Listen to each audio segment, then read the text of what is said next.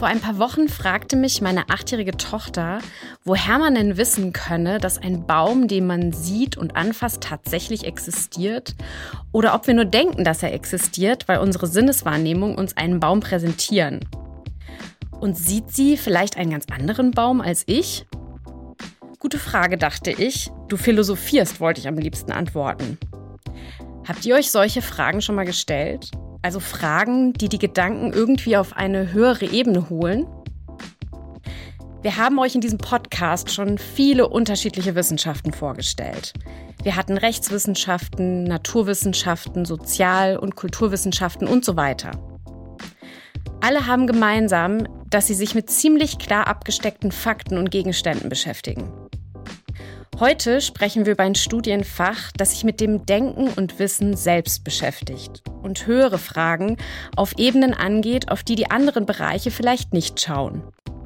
Was ist gut, was ist böse? Ist die Wirklichkeit, die wir als Menschen wahrnehmen können, real und existiert sie so überhaupt? Wo sind die Grenzen unseres Denkens und Wissens? Was ist das Wesen des Lebendigen und wann beginnt dieses Lebendige seine Existenz? Was ist ethisches Handeln? Was ist Moral? Und was ist der Sinn hinter allem? Ich spreche vom Studienfach Philosophie. Und weil dieses Studienfach so vielseitig ist, haben wir uns gleich zwei Studierende eingeladen, die uns da mal reinholen. Emily und Johannes. Ich bin Franziska und in diesem Podcast geht es um alles, was mit eurer Studienwahl zu tun hat. Und auch Hallo an meine liebe Kollegin Annabelle. Hallo. Annabelle und ich sind Studienberaterinnen an der Uni Mainz und wollen euch mit diesem Podcast bei eurer Studienwahl unterstützen. Ich habe es schon gesagt, wir sprechen heute ausnahmsweise mit zwei Studierenden der JGU, mit Emily und Johannes. Willkommen, wir freuen uns, dass ihr beide da seid. Hallo, vielen Dank, dass wir da sein dürfen. Hallo, ja, ist schön, dass es klappt. Wir fragen unsere Gästinnen immer dasselbe am Anfang und jetzt müssen wir das natürlich im Wechsel machen. Das heißt, ich fange mit dir an, Emily. Wie bist du eigentlich bei deiner Studienwahl vorgegangen? Und erzähl mal, wie du auf Philosophie gekommen bist, weil ich muss jetzt direkt dazu sagen, ihr studiert beide Philosophie wirklich nicht auf Lehramt oder so, sondern als ich sag jetzt mal, Hauptfach, einziges Fach, wie auch immer. Also das ist euer Zentrum, um was es geht. Also wie bist du drauf gekommen, Emily? Ja, ähm, und zwar hatte ich eigentlich immer vor, eher so was Naturwissenschaftliches zu machen, muss ich ehrlich sagen. Also ich wollte lange Medizin studieren tatsächlich, ähm, habe mich dann aber in der Oberstufe mit Menschen auseinandergesetzt, beziehungsweise einfach bin auf Menschen gestoßen, die sich privat, auch durch ihre Eltern und Umfeld schon in dem Alter, also in der Oberstufe so mit 16, sehr viel mit Philosophie und Literatur auseinandergesetzt haben. Äh, habe dann gemerkt, dass es in der Schule die Möglichkeit gibt, äh, Ethikunterricht zu machen statt Rallyeunterricht, was ich sehr lange einfach nicht wusste. Und äh, das hat mir dann sehr zugesagt, weil ich eigentlich auch immer, ähm, so wie du es ja auch eben schon beschrieben hattest, mir diese Art von Fragen gestellt habe. Ich fand es sehr schön, dass es äh, diese Disziplin gibt und das hat sich mir dadurch eigentlich zum ersten Mal im Leben so wirklich eröffnet, dass es auch was ist, das man machen kann. Und ähm, genau, mein Ethiklehrer war super. Der hat selbst hier an der Uni Mainz Philosophie studiert und ähm, das hat mich eigentlich dazu inspiriert, das genau das auch zu machen, weil ich dann irgendwie, ja, mein Interesse war so geweckt für diese Fragestellung, dass ich nach der Oberstufe nicht damit aufhören wollte. Und ich bin sehr froh eigentlich auch, dass ich mich so entschieden habe. Weil ich auch sehr schon lang jetzt dabei geblieben bin, ja. Sehr schön. Und Johannes, erzähl mal, wie war es bei dir? Also bei mir war es so, dass ich nach dem Abi erstmal ein Jahr äh, ins Ausland konnte und dann in äh, Japan war und dar darüber nachgedacht habe, was ich gern studieren würde. Und äh, als das Jahr dann rum war, muss ich zugeben, war ich immer noch nicht besonders viel schlauer. Und dann dachte ich mir, ich, äh, wenn es mir so schwer fällt, mich zu entscheiden, studiere ich vielleicht das, was mir am meisten beibringt, wie man gute Entscheidungen trifft. Und ähm, dann dachte ich, ja, probiere ich doch mal Philosophie. Ich hatte auch noch nicht viel Ahnung, was das werden wird, weil ich, äh, ich hatte zum Beispiel nicht äh, Ethik oder Philosophie in der Schule und äh, bin dann so ins kalte Wasser gesprungen und äh, jetzt bin ich sehr froh über die Entscheidung im Nachhinein.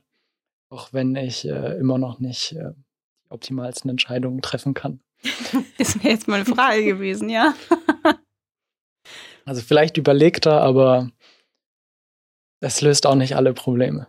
Ja, übrigens, Emily, das, also ich kann das voll verstehen. Mit äh, Ethik war auch mein liebstes Fach in der Schule. Mhm. Deswegen, ähm, ja, bin ich auch ganz gespannt, was ihr heute so erzählt, weil ich irgendwie auch sehr gerne Philosophie studiert hätte. Ähm, und daran schließt sich meine nächste Frage an. Was macht euch denn besonders Spaß? Also was ist so das, was euch am meisten Spaß macht an Philosophie? Also bei mir sind es tatsächlich gar nicht so diese ethischen Fragestellungen, das, was äh, man so im Ethikunterricht zum Beispiel in der Schule behandelt hat oder mhm. was man sich vielleicht auch so im ersten Moment vorstellt oder die erste Assoziation mit Philosophie ist ja eben meistens Ethik und Moral. Das ist eher nicht so das, womit ich mich beschäftige. Also ich hatte zum Beispiel auch in der Schule, ähm, haben wir Kant behandelt und dann die ähm, Moralphilosophie natürlich von Kant.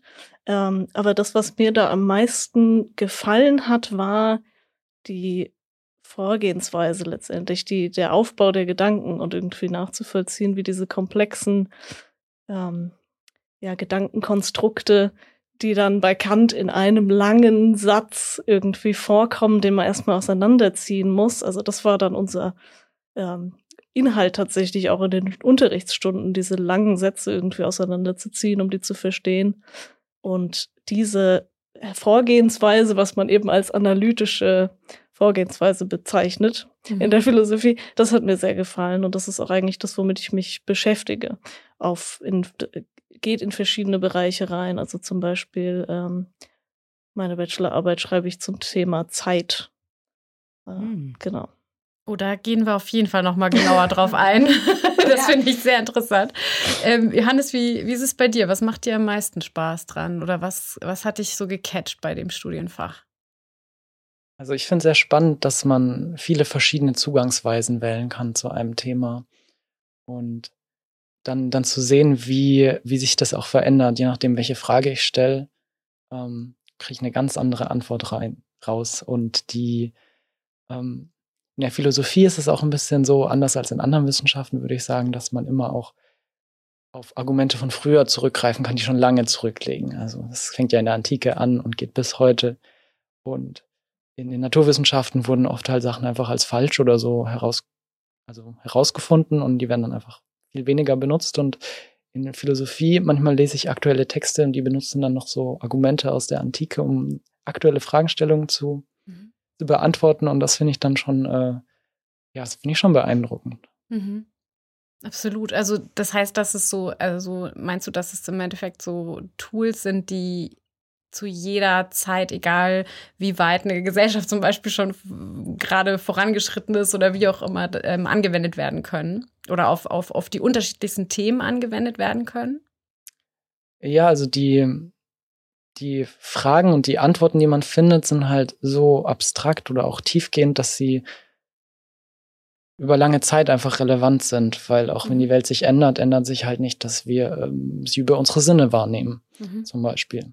Und was dann Menschen darüber gesagt haben, was, was es bedeutet, mit Sinnen zu sehen, was es bedeutet, ein Bewusstsein zu haben, mhm. das, ähm, das ändert sich zwar, aber aber nicht so grundlegend meistens. Mhm. Also es gab da mal ein, es gibt da eine, ein kleines Zitat, das, äh, das oft gebracht wird. Da hat jemand mal geschrieben, ja, die ganze Philosophie ist eigentlich nur eine Fußnote zu Platon. Mhm. Also die letzten 2500 Jahre sind nur eine Fußnote. Das ist natürlich ein bisschen despektierlich, aber es äh, stimmt schon, dass dass man einfach aus sehr viel schöpfen kann, wenn man Philosophie betreibt und nicht nur mit den aktuellen Theorien immer äh, hantiert. Mhm. Kannst du das noch ein bisschen genauer erklären, was damit gemeint ist mit Fußnote zu Platon? Also Pla äh, wir, wir, gehen jetzt mal davon aus, es weiß noch nicht jeder, was damit gemeint ist. Also kannst du es noch ein bisschen genauer erklären? Ja, ich kann es gerne mhm. versuchen. Also ähm, Platon war ja, also es wird als einer der Begründer der, der Philosophie betrachtet, der ähm, früher in Athen gewohnt hat, im alten Griechenland. Und der ähm, hat ähm, die Dialoge seines Lehrers Sokrates aufgeschrieben. Und in diesen ähm, Dialogen werden viele Probleme, die jetzt die Philosophie immer noch heute beschäftigen, zum ersten Mal angesprochen und genannt. Und deswegen ähm, gibt es halt diese Aussage, dass die Probleme immer noch die gleichen sind und deswegen alle Leute, die jetzt Philosophie betreiben, eigentlich nur Platon kommentieren und versuchen, Antworten zu finden auf die Probleme, die er damals äh, gestellt hat. Ah, okay. Das dass er wie so eine Grundlage ist. Also das, das ist der Anfang, würdest du sagen? Genau, das, das will Hm. dieses Zitat suggerieren. Ich würde sagen, die Philosophie hat sich schon auch emanzipiert ein bisschen von Platon und hat neue Probleme und Fragestellungen entdeckt. Mhm. Also, aber das, ähm, da, da zieht sich schon ein roter Faden durch, den man, den man verfolgen kann, wenn man das möchte. Muss man nicht unbedingt, aber das ist halt das, was mich fasziniert, dass man Okay. so viele äh, aus verschiedenen Perspektiven und mit so vielen ähm, Denkerinnen interagieren kann und die benutzen kann, wenn man eine Frage beantworten möchte. Mhm. Ähm, wir haben im Vorgespräch ja schon festgestellt, dass ihr, ähm, und das habt ihr ja selber auch gerade, Emily, du hast es auch gerade gesagt, sehr unterschiedliche Herangehensweisen habt in eurem Studium, also auf eine sehr unterschiedliche Art und Weise Philosophie studiert und man das gar nicht so vergleichen kann. Das ist auch ein Grund, weswegen wir heute zwei Leute da haben, weil es eben so unterschiedlich sein kann in dem Studium. Ähm, was sind denn, ich frage jetzt mal erstmal Emily, was sind denn so Fragestellungen, mit denen du dich beschäftigst? Kannst du das total runterbrechen? Ich weiß, wir reden heute über was, was sehr ähm, schwer ist runterzubrechen, aber wir können es ja mal versuchen. Also Sachen, die, mit denen ich mich zum Beispiel beschäftige, sowas wie ganz abstrakte Themen wie Zeit oder Sprache. Oder, also ist jetzt nicht so sehr mein Bereich, aber was andere in dem Bereich machen, zum Beispiel auch Logik. Also ganz grundsätzlich, ähm, ja, das geht natürlich auch auf das antike Griechenland zurück. Ähm, wir wissen oder ja, erschließen uns bestimmte logische Prinzipien, ähm, bei denen wir sagen können, dass unser die Denken irgendwie unser, unsere Praxis zu schließen und zu argumentieren irgendwie darauf basiert. Ähm, und da kann man natürlich dann auch wiederum fragen, wie sehr das tatsächlich die Realität einfängt, zum Beispiel. Mhm. Ähm, wo ist das genau ähm, situiert, sagen wir mal? Wo befindet sich diese Logik? Ist das irgendwie ein, äh, eine Funktion des ähm, menschlichen Denkens einfach nur oder eine Struktur der Welt? Ähm, genauso ist es auch bei Sprache zum Beispiel. Da äh, kann man sich fragen, ob ähm, wie Sprache genau funktioniert. Also erstmal, was Sprache überhaupt ist, ähm, wieso sich Sprache auf diese Art entwickelt. Haben wir Mhm. irgendwie angelegte ähm, sprachliche Verständnisprinzipien im Kopf quasi, die dann dafür sorgen, dass sich Sprache einfach ganz normal, ganz natürlich daraus entwickelt. Mhm. Ähm, oder ist es irgendwie göttlicher Einfluss oder keine Ahnung, irgendein Zugang zu höherem Wissen oder irgendwas? Also ja, ganz viele verschiedene Ansätze bei diesen Sachen.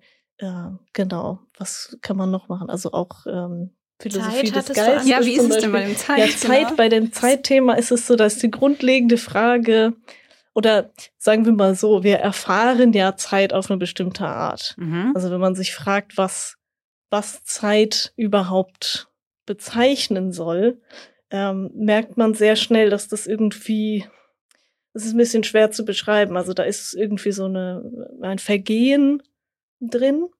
Es gibt die Vergangenheit und die Zukunft und die Gegenwart. Aber das, was wir ja eigentlich erleben, ist nur die Gegenwart. Mhm. Also der Moment, der die ganze Zeit vergeht. Und die Vergangenheit und Zukunft sind eigentlich für uns quasi Konstrukte. Also wir, wenn wir uns jetzt an den vergangenen Moment erinnern, dann läuft er ja ab, als wäre er Mhm. gegenwärtig. Mhm. Genau. Und die Physik, physikalischen Theorien auf der anderen Seite sagen uns eher, dass es ja diese zeitlichen Verschiebungen irgendwie geben kann. Ne? Also es kann, Mhm. es gibt verschiedene Perspektiven auf die Zeitlichkeit. Mhm. Also äh, aus einer Perspektive sind zwei Dinge simultan, also gleichzeitig, aus einer anderen Perspektive sind sie zu unterschiedlichen Zeiten. Mhm. Ähm, genau. Und da ist eben dann die Frage, die philosophische Frage einfach, wie sieht es denn tatsächlich mit der Zeit aus? Also wie, wie ist die Zeit eher so oder eher so? Ist das einfach ein, eine Gegenwart, die sich verändert? Mhm. Und wir konstruieren irgendwie Vergangenheit und Zukunft als weitere Gegenwarten quasi. Mhm. Aber das ist, hat keine reale Entsprechung quasi. Oder ist es eher so, wie wahrscheinlich viele Physiker sagen würden, ja, wir müssen annehmen, dass es diese vergangenen Zeitpunkte, gegebenenfalls auch zukünftigen Zeitpunkte schon irgendwo irgendwie gibt. Also wir kommen da vielleicht nicht hin oder so, aber anderes ist da vielleicht und kommt da vielleicht hin. So ist so ein bisschen die, die Debatte. Also ja, also es ist ganz losgelöst von alltäglichen Fragestellungen. Natürlich, die und Uhr rennt trotzdem.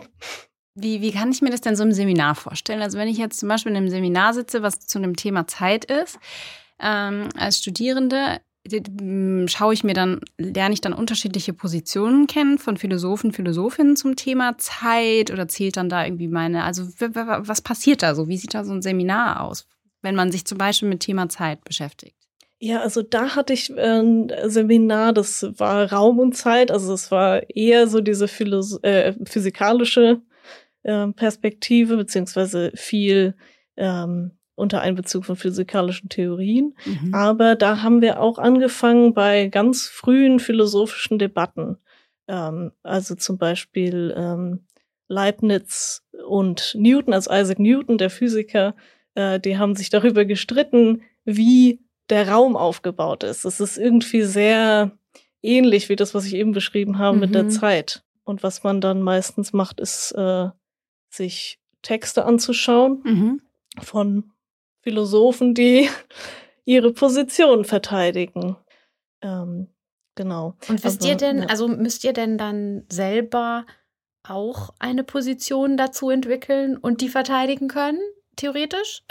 Also in also, Hausarbeiten dann schon. Okay. Ja. Mhm. Ja, okay. Also ja, mhm. im Seminar meistens ist es so, das sagen sehr viele Leute, äh, die Philosophie studieren, dass man sehr überzeugt von dem ist, was man zuletzt liest. Eigentlich grundsätzlich ist es so, dass die Dinge schon recht überzeugend geschrieben sind. Manchmal hat man natürlich eine ganz andere Intuition mhm. zu was oder so und dann kann man das sofort verwerfen. Aber es ist schon meistens so, dass äh, das ein konstanter äh, innerer äh, Streit ist irgendwie und man die eigene Position so ein bisschen ähm, updatet immer Je ja. nachdem, was man jetzt nur an neuer Information, neuer Argumentation bekommen hatte. Das kann ich absolut äh, teilen, diese Erfahrung, weil ich, wir mussten, in, also ich habe Erziehungswissenschaft studiert, wir mussten also auch Philosophie machen, relativ viel, auch im Grundstudium, um naja, mhm. weil einfach viele Philosophen was zum Thema Erziehung gesagt haben ähm, und zu dem, was macht uns eigentlich zu dem, was wir sind. Deswegen mussten wir uns da viel mit beschäftigen. Und ich erinnere mich auch, dass äh, wenn ich dann mal einen bestimmten Text gelesen habe und ihn verstanden habe, das ist natürlich auch eine große Grundvoraussetzung, immer dachte, alles klar, jetzt habe ich die Welt kapiert und, mhm. und der ist mein neuer Guru, so ungefähr. also, dass man sehr, ähm, also, dass die das schon echt gut können und sehr gut machen, ähm, einen da zu überzeugen. Aber jetzt habe ich noch die Frage an Johannes. Ähm, Kannst du uns auch noch Beispiele, also sehr konkrete Beispiele nennen an Fragestellungen, mit denen du dich im Studium beschäftigst? Also ähm, unsere Hörerinnen und Hörer haben vielleicht tatsächlich kennen nur den Ethikunterricht oder nicht mal das. Ähm, kannst du so ganz konkrete Beispiele sagen? Was sind so Fragestellungen, die dir begegnen im Studium? Ja, ich mag es gern versuchen. Vor zwei Semestern hatte ich einen Kurs zu moralischem Relativismus. Also ich mache mehr so praktische Fragen, Fragen der Ethik und äh, politischen Philosophie. Und in, und in dem Seminar ging es ein bisschen darum, ob, ob wir denn tatsächlich Regeln aufstellen können für alle Menschen, die verbindlich sind, oder ob das nicht abhängig ist von unserer Kultur. Also, mhm. und das ist ja eine Aha. große Frage, die auch äh, also politisch sehr relevant ist. Ähm, und äh, das fand ich sehr spannend dazu zu, zu lesen, vor allem weil weil ich das ursprünglich eigentlich eine sehr, sehr, also ich habe mich da hingezogen gefühlt zu der Theorie zu sagen, ja, das ist relativ, das ist kulturrelativ. Und dann habe ich immer mehr gelernt über die, die Konsequenzen, die das hat in anderen Bereichen. Und ähm, habe Autorinnen gelesen und Kritik an den Autorinnen. Und dann musste ich das, jetzt muss ich sagen, ich, äh, ich bin davon nicht mehr so überzeugt. Also ich mhm. hätte gern die Meinung, aber ich musste jetzt so rational einsehen, dass das äh, die konnten mich noch nicht überzeugen, die Autorinnen. Okay. Und ich glaube, das liegt nicht daran, dass das letzte, was ich gelesen habe, eine Kritik war. ja, wer weiß. ja, also es gab auch noch andere interessante Themen, die ich hatte. Ähm, zum Beispiel fand ich ganz interessant, mich mal damit auseinanderzusetzen, wie denn das Verhältnis von ähm, Mensch und Tier ist, auch in anderen Gesellschaften. Mhm. Und ähm, da, da fand ich das sehr spannend zu sehen, dass ähm, man das ganz unterschiedlich beantworten kann, dass wir äh, in so in der westlichen Kulturgeschichte oder so es eher so betrachten, ähm, dass wir so gleich sind mit Tieren auf, auf so einer materiellen Ebene. Wir bestehen beide aus, wir bestehen alle aus Zellen und wir haben Nerven und wir bewegen uns und wir essen und wir atmen und so Dinge. Aber äh, wenn es dann um unser Bewusstsein geht, gibt es so eine ganz klare Grenze. Ähm, das ist Tier, das ist Mensch. Oder also zumindest ist das so, wie, wie oft gedacht wird. Mhm. Auch wenn es dann natürlich so Fragen gibt, Delfine und Elefanten und andere kluge Tiere. Wie, was hat es damit auf sich? Aber das ist so eine Grundannahme. Aber dann gibt es andere Kulturen, die sagen zum Beispiel, ähm, nee, die sind komplett materiell verschieden Tiere. Mhm. Aber wir ähm, teilen so ein gewisses Innenerlebnis, so eine Art Bewusstsein mhm. und sind deswegen mit denen verbunden. Wir, wir, würden wahrscheinlich sagen, auf einer spirituellen Ebene oder sowas. Mhm. Aber ähm, das, das fand ich auch sehr spannend zu sehen, dass einfach unsere Sichtweise nicht die einzige ist, die man einnehmen kann mhm. auf, auf so ein Phänomen. Und das hat ja ganz äh, konkrete äh, Auswirkungen, zum mhm. Beispiel auf Tierhaltung und, und so Dinge. Mhm. Das ist ein bisschen ein kleiner Sprung zurück, weil wir so das Thema Schule äh, schon mal hatten. Aber mich mm, ja würde interessieren, inwieweit sich eigentlich der Schulunterricht, Philosophie, oder Ethik dann unterscheidet zum Studium? Weil ich schätze doch mal, dass es ein riesiger Unterschied ist. Könnt ihr da was zu sagen? Also Emily, du hast das ja in der Schule Ethik zumindest gehabt. Ja, also ich hatte tatsächlich das Glück, wie gesagt, mein ähm, Ethiklehrer hat ja auch hier in Mainz Philosophie studiert und hat uns eigentlich auf einem, ehrlich gesagt, viel zu hohen Niveau für die Oberstufe ähm, ja, mit solchen Dingen wie eben Immanuel Kant zum Beispiel konfrontiert, äh, das auch sehr viele Leute überfordert hat und der Anspruch okay, war -hmm. recht hoch. Äh, ich habe allerdings auch teilweise in andere Ethikkurse reingeschnuppert mhm. mal ähm, zu der Zeit und die haben mich ehrlich gesagt sehr enttäuscht, weil ich schon ein bisschen äh, vertraut damit war, auch diese philosophischen Fragestellungen zu behandeln weil es da eigentlich meistens nur um, also aus meiner Wahrnehmung, um die persönlichen Einschätzungen der Schülerinnen zu moralischen Fragen mhm. ging. So ist das Philosophiestudium wirklich nicht. Also ähm, man fängt nicht mit einer eigenen intuitiven mhm. Meinung an und, und erarbeitet sich dann Argumente dafür sozusagen, sondern man äh, setzt sich erstmal damit äh, auseinander. Das hat, fand ich sehr gut in der letzten Folge zur Mathematik tatsächlich. Könnt ihr gerne mal reinhören. genau. Ja, das würde ich auch sehr empfehlen, weil da auch die, also zumindest in dem Bereich, den ich mache und mit diesen analytischen Perspektive sind da auch viele Anschlusspunkte und äh, das äh, überträgt sich natürlich auch, weil das ähm, genauso ja auf äh, grundlegender Logik basiert. Mhm. Ähm, genau, und sie hatte gesa ja gesagt, dass man ähm, wenn man argumentieren möchte oder irgendwie eine Fragestellung bewerten möchte, sich erstmal anschauen muss, was man überhaupt weiß, mhm. was man wirklich klar sagen kann mhm. und dann irgendwie äh, ja daraus vers zu versuchen irgendwie Dinge herzuleiten, anderes und dann ähm, ja mit einer gewissen Sicherheit bestimmte Dinge sagen zu können. Natürlich äh, geht es im Philosophiestudium auch darüber hinaus und man lernt, wie unsicher unser vermeintliches Wissen eigentlich ist in mhm. den meisten Bereichen. Ja, also ich würde sagen, dass man im Studium einen methodischen ähm, Zugang zu eigentlich allen, potenziell allen Fragestellungen oder allen Themen mhm. lernt. Mhm. Und das ist was, das glaube ich in der Schule, auch wenn das eher Philosophieunterricht, das gibt's ja zum Teil auch. Ähm, ich glaube, allein aufgrund der mangelnden Zeit Und in Intensität ist es einfach nicht möglich, Ja. das auf die Art zu vermitteln. Mhm. Also das würde ich auf jeden Fall sagen, dass man im Studium bestimmte, ähm, ja, die Fähigkeit erwirbt, Dinge auf eine bestimmte Art zu betrachten Mhm. und zu hinterfragen vielleicht. Mhm. Ähm, und ja, unabhängig davon auch, deswegen können wir uns auch sehr gut unterhalten, obwohl wir so unterschiedliche äh, konkrete Fragen behandeln Ja. weil, und auch, obwohl die Methodik sich vielleicht teilweise unterscheidet, ist, glaube ich, diese grundsätzliche Fähigkeit, die man im Studium erwirbt, was das uns alle verbindet quasi und uns erlaubt, sehr gut miteinander zu sprechen. Mhm. Weil auch das, diese Texte, man behandelt von Anfang an sehr komplex, komplexe Texte und es wird nicht irgendwie auf das Level angepasst, an dem man ist, sozusagen. Man muss Mhm. äh, sich mit dem, was nun mal existiert, wie ein philosophischer Text nun mal aufgebaut ist, irgendwie auseinandersetzen, konfrontieren und lernt äh, in der Beschäftigung damit immer besser die zu verstehen. Und irgendwann kann man dann Dinge lesen, bei denen man wirklich als äh, Mensch ohne diese Ausbildung denkt, das ist absolutes Kauderwelsch, das bedeutet gar nichts. Und plötzlich zum Beispiel die Dinge, die ich für meine Bachelorarbeit lese zum Thema Zeit, das fängt vielleicht an mit Dingen, die man dann noch verstehen kann, aber es wird ganz schnell sehr unverständlich und es sind viel einfach, ähm,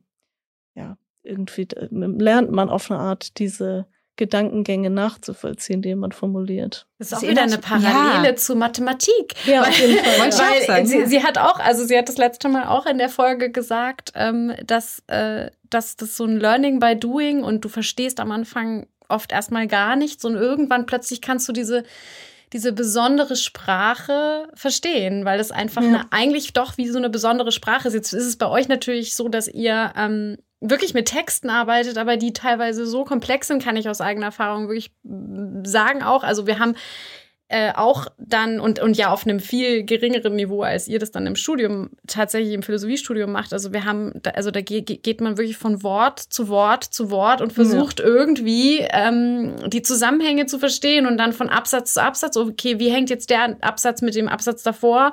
Und ähm, ja, da hängt man dann halt wirklich drin. Also das ist, glaube ich, auch schon mal wichtig zu wissen, dass das ein Fach ist, in dem man sehr viel liest und sich viel mit Text auseinandersetzt. Und ich glaube, ähm, dass so eine gewisse Affinität dafür schon ähm, vorhanden sein sollte, schätze ich mal.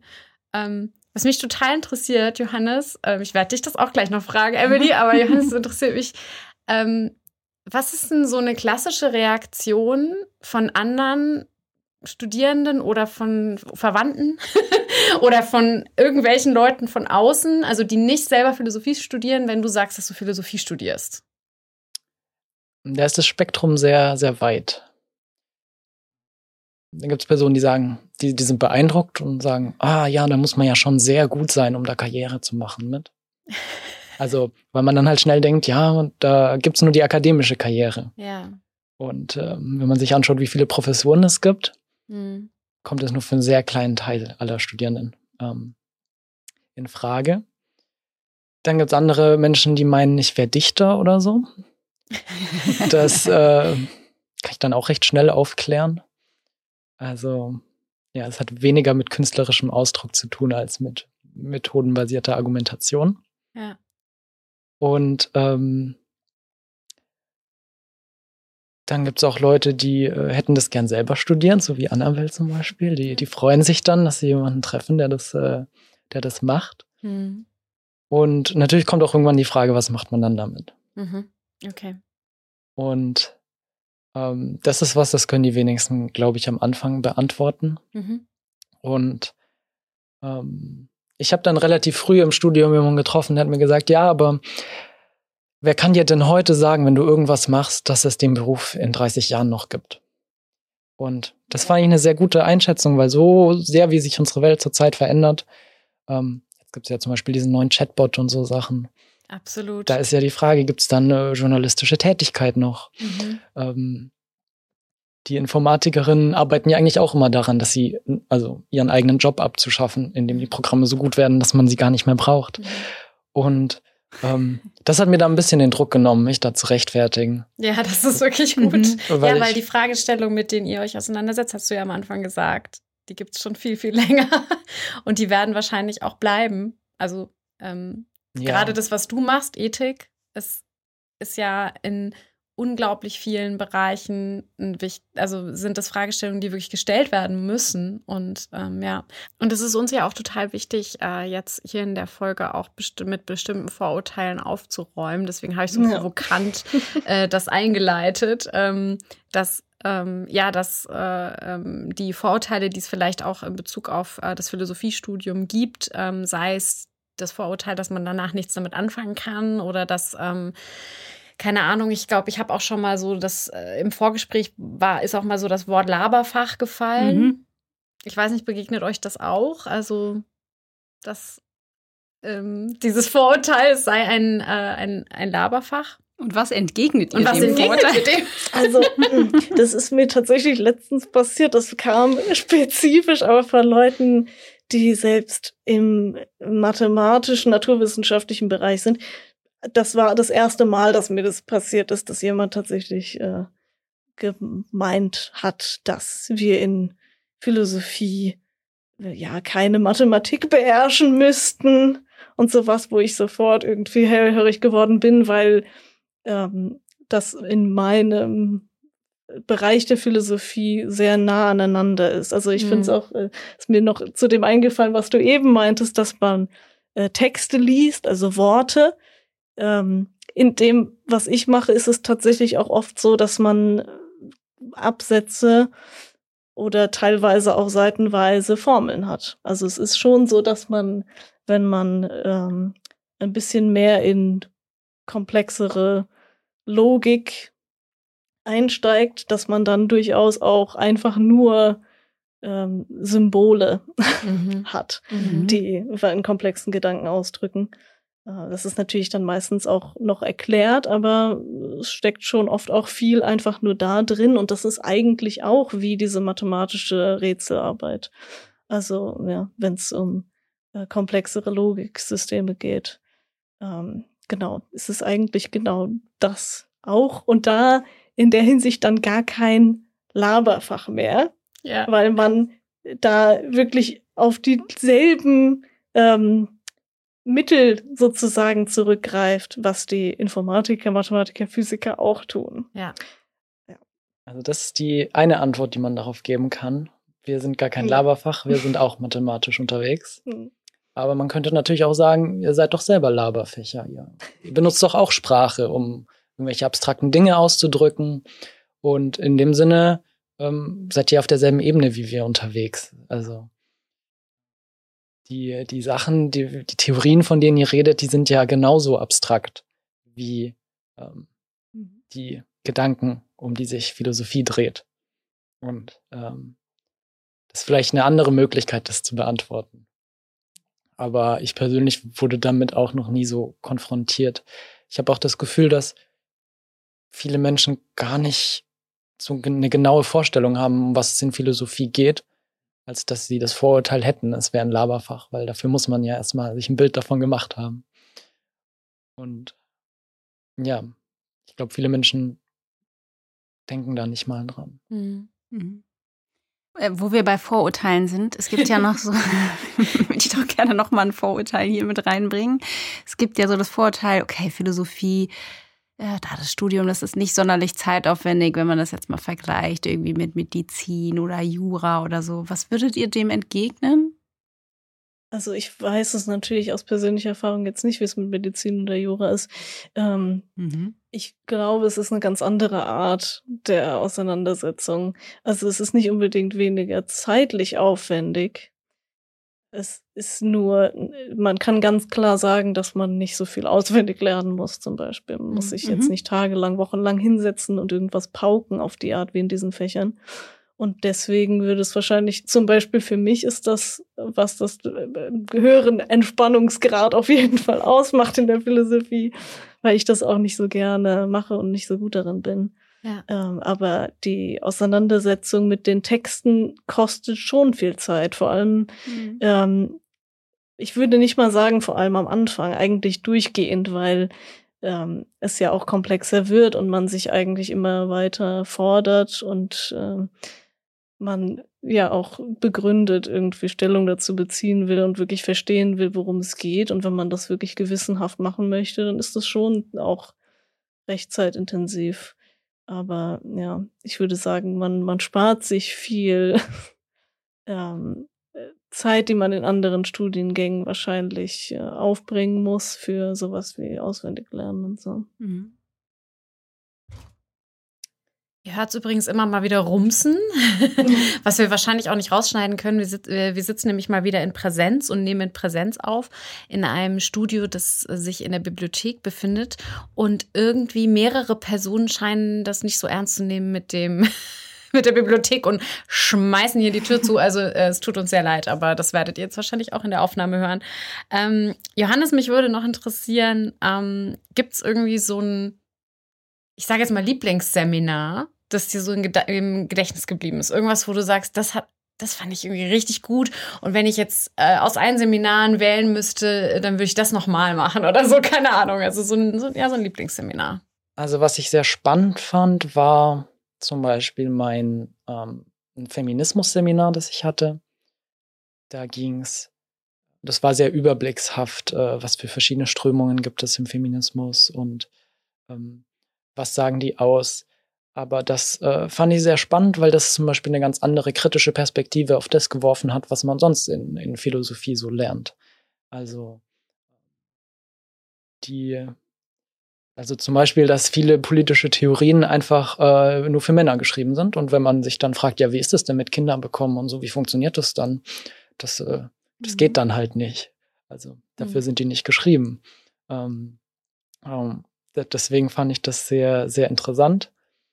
Ähm, ich mein moralisches äh, Relativismus-Seminar habe ich ja schon erwähnt. Mhm. Das fand ich auch ähm, sehr spannend, weil mir das Halt persönlich interessant fand, aber weil das auch eine gesellschaftliche Debatte ist, die sich halt stellt. Ähm, so in, in ganz vielen Bereichen. So, was, was dürfen wir, wenn wir, wenn Entwicklungshilfe geleistet wird, was darf man denn da verlangen? Welche Regeln müssen die sich halten, damit die das Geld dann bekommen, zum Beispiel? Dürfen wir da sagen, ja, ihr müsst es so machen, wie wir das wollen? Oder reicht es, wenn die nach ihren eigenen Regeln das fair verteilen, zum mhm, Beispiel? Mhm. Und ähm, das ähm, fand ich, ähm, fand ich halt spannend, weil das sehr praktische Relevanz hat und deswegen äh, mhm. zieht es mich auch mehr in die, die Richtung der, der Philosophie. Ja, das wäre mal, um so zwei Beispiele zu nennen. Wenn ich noch mal kurz ähm, nicht nur zurückblicken darf, sondern auch zwei Seminare, auf die ich mich freue im nächsten Semester. Ja. Und zwar will ich so ein bisschen auch meinen Horizont nochmal erweitern und nicht nur in der praktischen Philosophie bleiben. Und zwar gibt es ein Seminar, das angeboten wird zu ähm, Quantenphysik. Mhm. Was das bedeutet, mhm. da freue ich mich sehr drauf. Und ich habe jetzt äh, letztes Semester auch noch angefangen, ähm, Politikwissenschaft zu studieren. Und da lerne ich jetzt ganz empirische Herangehensweise, wie man Experimente macht. Und ähm, da gibt's die, die sogenannte Randomisierung, also dass man ähm, den Zufall verwendet, um, um Leute auszuwählen, die, mit denen man testen möchte, also mhm. eine Stichprobe zu machen. Und sagt dann, ja, wir wählen die zufällig aus, damit die dann in gewisser Weise repräsentativ sind. Also wir wählen jetzt nicht nur Studierende, sondern wir nehmen aus Deutschland zufällig Menschen. Und jetzt gibt's ähm, nächstes Semester ein Seminar bei uns, in dem es genau darum geht, ähm, ob das denn sinnvoll ist, Zufall zu verwenden in der Wissenschaft weil es anscheinend auch äh, Theoretikerinnen gibt, die sagen, nee, das äh, macht gar nicht so viel Sinn, weil eigentlich wollen wir ja alles kontrollieren. Mhm. Und eigentlich wollen wir ja schon davor wissen, ähm, wen wir auswählen, mhm. in dem Sinne, dass wenn wir sagen, alle aus Deutschland, dann sagen wir nicht Leute aus Frankreich zum Beispiel. Mhm. Und ähm, das äh, finde ich dann ganz spannend, dass sich das wieder so, so mein zweites Studienfach dann wieder in der Philosophie so wiederfindet mhm. und ich mhm. dann da so auf einer, auf einer bisschen tieferen Ebene das nochmal mhm. betrachten kann. Mhm. Ich glaube, das ist das Coole da an, an einem Philosophiestudium, weil ja im Endeffekt die Gedanken, die Fragestellungen, die ihr euch macht, in so viele unterschiedliche Felder gehen können und auch da angewendet werden können. Und da, und da möchte ich eigentlich fast schon den Bogen schlagen zu den Berufsmöglichkeiten, aber ich glaube, Annabelle hat noch andere Fragen, deswegen schiebe ich das jetzt noch so ein zu bisschen meinem Gesicht angesehen. Ja, genau, ich dein Gesicht angesehen. Eine würde ich auf jeden Fall gerne noch stellen, und zwar, ähm, wem ihr denn das Philosophiestudium empfehlen würdet. Das passt jetzt ja eigentlich auch noch ganz gut dazu. Also ganz grundsätzlich würde ich sagen, ähm, für alle Menschen, die sich diese ja, in Anführungszeichen tiefer gehenden Fragen stellen, das habe ich auch schon von sehr, sehr vielen Menschen gehört, die das studieren, dass es aus diesem Drang heraus irgendwie kommt, sich auch mit diesen Fragen zu beschäftigen, obwohl man vielleicht weiß, dass man nicht einfach ein Experiment machen kann und es quantifizieren kann oder so, Mhm. ähm, sondern ja, also für Menschen vor allem, die irgendwie merken, auch vielleicht im anderen Studium oder im äh, ja, eigenen Studium, man reibt sich oder auch nur im Alltag, man reibt sich an bestimmten Fragestellungen und möchte irgendwie wissen, wieso. Mhm. Ja, in dem Sinne kann man vielleicht sagen, dass es ähm, auf jeden Fall von Vorteil ist, wenn man Lust darauf hat, nicht nur einfach äh, Sachen auswendig zu lernen, eine Liste von richtigen Antworten und dann äh, so eine Multiple-Choice-Klausur zu schreiben, sondern sich, also wir erarbeiten uns ja auch selbst unsere Themen, also die Fragen kriegt man eigentlich selten vorgegeben, Ja. sondern man äh, hat ein Seminar und dann heißt es ja, schreiben Sie eine Arbeit zu dem Thema oder Mhm. zu irgendeinem Thema aus dem Seminar und dann überlegt man sich selbst erstmal die Frage, die man stellen möchte. Ja. Und, und dann kommt man dazu, sie zu beantworten im besten Fall. Und ähm, das heißt, so Eigenständigkeit und ähm, kritisches Nachdenken, wer das zumindest aus, äh, ausprägen möchte, so mehr lernen und deswegen ist ein Philosophiestudium auch immer mit persönlichem Wachstum verbunden Mhm. ähm, würde ich sagen, weil man sich da halt sehr viel mit, mit so Dingen auseinandersetzt und so Fertigkeiten erlangt. Ähm, genau. Mhm. Ja, jetzt kommen wir zu der spannenden Frage. Was kann man denn danach damit machen? Und da würde mich interessieren, ich frage jetzt erstmal dich, Johannes, ähm, zum Beispiel, weißt du schon, in welche Richtung es vielleicht für dich gehen könnte? Und falls nicht, ähm, kennst du Leute oder Kommilitoninnen und Kommilitonen und in was für Richtungen sind die denn so gegangen oder in was für Richtung wollen die gehen? Also ich glaube, der prominenteste Karriereweg ist tatsächlich erstmal auf Lehramt zu studieren Mhm. und sich dann in die Arme von Vater Staat zu begeben und eine Beamtenlaufbahn ähm, zu machen. Und ähm, das ist ja auch respektabel und sehr auskömmlich, also das kann ich durchaus nachvollziehen. Und ähm, das machen auch, glaube ich, die meisten, jedenfalls sehr viele, die Philosophie studieren, Mhm. wählen diesen relativ sicheren Weg, sagen wir es mal, der ja ein klares Berufsziel schon mit sich bringt. Aber wenn man sagen wir mit Anführungszeichen, bei der, nur bei der Philosophie bleibt, die, Ja. die pure Philosophie, da ähm, gibt es dann Arbeitsbereiche im, im kulturellen Bereich, würde ich sagen, auf jeden Fall im Mhm. Lektorat, aber auch im Journalismus. Mhm. Oder man wird äh, Wirtschaftsminister, also man geht in die Politik. Also, ja, Herr Habeck hat ja auch Philosophie studiert, Absolut, also ja, total. ähm, da, da bietet sich die Richtung an. Aber ich nehme an, wenn man so ein Profil wie Emily hat und viel, äh, viel abstraktes Denken und analytische Fähigkeiten und so geschärft hat, dann äh, spricht auch gar nichts dagegen, sich darum zu bemühen, in zum Beispiel in die Entwicklung künstlicher Intelligenz zu gehen und sowas. Also Ja. ähm, das ist auch Mhm. was, was äh, durchaus möglich ist. Ja. Arbeitskräfte sind ja auch gefragt, also man hat da ja Absolut. zurzeit auch eine ganz gute Verhandlungsposition. Das stimmt. Ja. Emily, Mhm. hast du schon eine Idee, was du machen möchtest? Na, mir geht's eigentlich ähnlich. Ich bin jetzt auch so am Ende. Ich würde eigentlich sehr gerne noch den Master machen in Philosophie. Ich weiß nicht, wie realistisch das ist natürlich, wie Johannes ja auch schon erwähnt hatte, irgendwie in am äh, akademischen, also in dem im akademischen Bereich tatsächlich zu bleiben und zu arbeiten. Ich mache mir da jetzt nicht allzu große Hoffnung, aber ich fände das sehr schön. Ich habe zum Beispiel auch schon mal äh, einen Vortrag gehört von einer Philosophin, die mit ähm, einer Gruppe von Biologen Mhm. und Biologin zusammengearbeitet hat, um, äh, da ging es konkret um die Frage, ob ähm, irgendwie ähm, mit, mit Verhalten von ähm, irgendwelchen Käfern oder sowas. Ob man, wie wann man mhm. davon sprechen kann, dass die sich auf eine bestimmte Art ähm, verhalten, also irgendwie ein Verhalten an den Tag legen, so ja. was darüber hinausgeht, mhm. dass die einfach ähm, so nach ihrem biologischen ähm, Programm sozusagen verfahren, sondern dass die individuelles Verhalten zeigen und mhm. damit quasi Individu Individuen sind. Und da hat dann diese Philosophin diese ganze, äh, den ganzen Theorieteil sozusagen beigetragen, um erstmal zu überlegen, was bedeutet überhaupt Verhalten und Individualität und diese ganzen Dinge. Mhm. Woran kann man das eventuell festmachen? Also das äh, wollte ich nur auch noch mal einwerfen. Es gibt auch ein bisschen, ähm, das ist natürlich auch der akademische Bereich, aber das ist näher noch an ähm, Forschung tatsächlich, obwohl man vielleicht meint, dass man in Philosophie nicht so wirklich forschen kann. Also ich glaube, das geht über diese ähm, interdisziplinären Wege durchaus, mhm. ähm, weil man da auch viel beitragen kann, glaube ich. Und auch vor allem äh, in Wissenschaften ist teilweise die Betrachtung, ähm, weil vor allem wenn man sich mit Wissenschaftsphilosophie beschäftigt, ähm, ja, ist es, glaube ich, sehr ähm, hilfreich tatsächlich, diese ähm, Theorien zerlegen zu können und mhm. mal zu schauen, worauf die basieren, vielleicht was da für Annahmen drin stecken, äh, ob das wirklich alles so äh, das repräsentiert, was man möchte, zum Beispiel, oder wie auch gesagt mit den Wirtschaftswissenschaften oder sowas, kann ich mir das auch sehr gut vorstellen, mhm. dass diese Fähigkeit, ähm, Theoriekonstrukte zu analysieren und zu bewerten, einem da sehr helfen kann.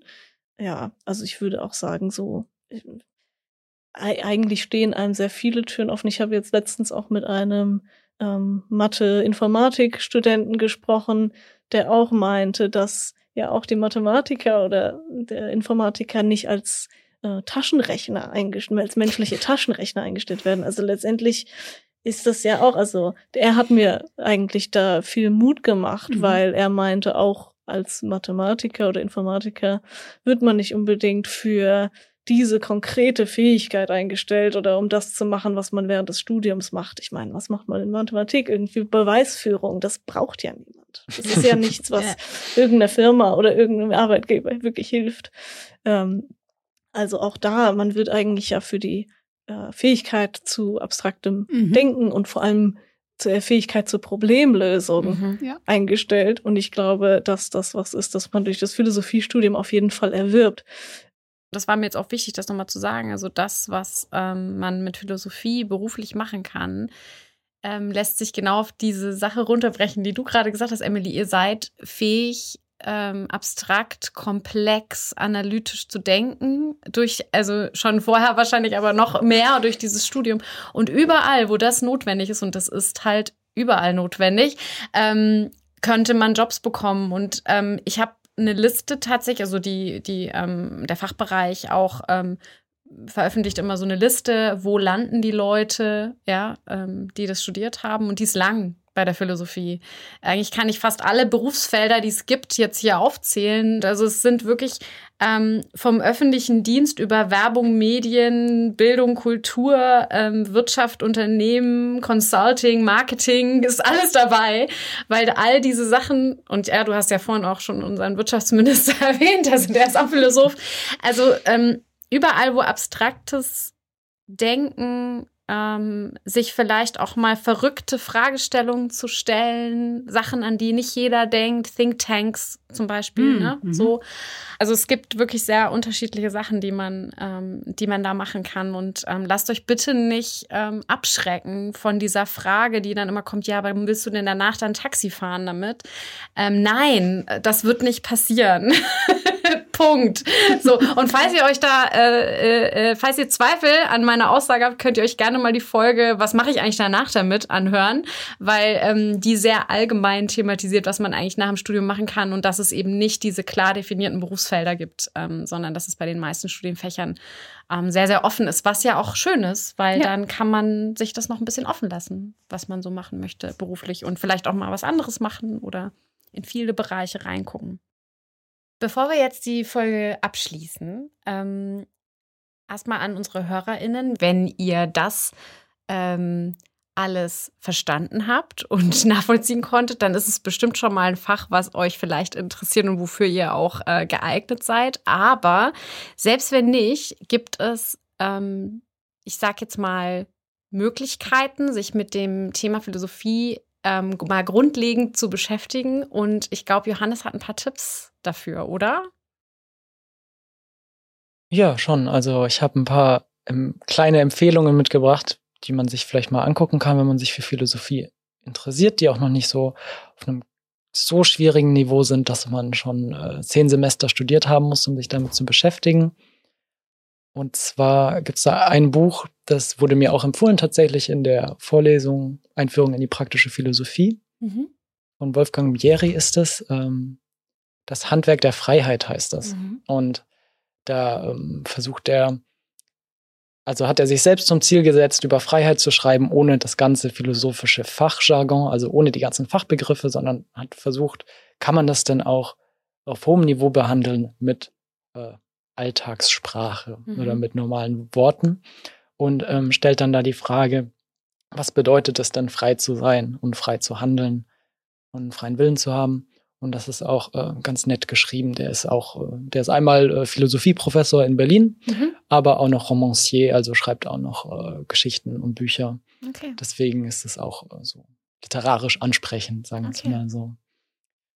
Und eine, eine Autorin, die ich sehr schätze, das wäre Hannah Arendt. Mhm. Also ähm, die hat eine Vorlesungsreihe gehalten, mhm. die heißt Über das Böse im Deutschen.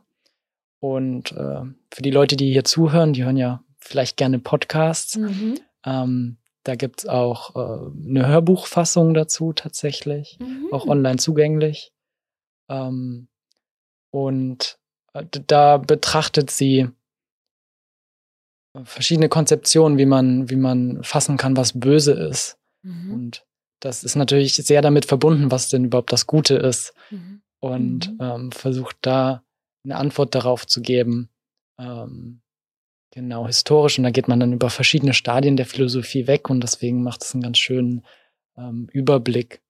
Auch wenn das schon äh, durchaus eine, ein anspruchsvolles, also das ist ja eine Vorlesung, die sie gehalten hat als Professorin, also das mhm. ist schon ein hohes Niveau. Mhm. Ich würde noch kurz die Gelegenheit nutzen, ein kleines, äh, eine kleine Videoreihe zu empfehlen, wenn ich ja, darf, die unbedingt. mir, die mir äh, auch sehr viel Spaß macht und ein bisschen am Herzen liegt. Ist ein bisschen abgespaced, das muss man von vornherein sagen. Das ist, aber wenn man mal sehen möchte, was möglich ist in der Philosophie, dann kann man ABCDR von Gilles Deleuze gucken. Da, da wird ihm in jedem Video wird ihm da, also es gibt es auch auf YouTube, da wird mhm. ihm ein Buchstabe gegeben und ein Wort dazu. Ähm, also, also es ist auf Französisch, da heißt es dann A wie Freundschaft, also mhm. wie Amitié. Und dann redet er darüber eine Dreiviertelstunde einfach aus dem, aus dem Nichts äh, und erfindet dann da Theorien und das ist äh, super faszinierend und äh, ja, sich das einen Abend mal anzugucken. Okay, also wir hoffen jetzt, dass ihr so ein bisschen so ein, äh, so ein Starter-Kit, ich nenne es mal so, für Starter-Kit-Philosophie zusammengestellt habt und ähm, vielleicht ähm, interessiert es euch ja und ihr wollt tiefer gehen und ähm, euch für so ein Studium einschreiben. Ähm, erstmal euch beiden vielen, vielen Dank dass ihr ähm, ja von eurem spannenden Studienfach erzählt habt und euch die Zeit genommen habt, mhm. mal zu erzählen, um was es eigentlich geht. Annabelle, möchtest du gerne noch was sagen zum Schluss? Also auch vielen, vielen Dank, dass ihr das so anschaulich erzählt habt. Danke auch für äh, die Literaturtipps hier. Absolut. ähm, ja, hat mir sehr viel Spaß gemacht. Ja, vielen Dank für die Möglichkeit. Das hat uns auch sehr schwer, also mir zumindest sehr viel Spaß gemacht. hoffentlich auch. Ja, doch, mir auch, mir auch. Und ähm, ja, liebe HörerInnen, wenn ähm, ihr Fragen habt, könnt ihr uns jederzeit schreiben ähm, an zsb.uni-mainz.de. Und wir hören uns bei der nächsten Folge. Wir freuen uns schon drauf und habt bis dahin eine gute Zeit. Ciao, ciao. Ciao. Tschüss. Ciao.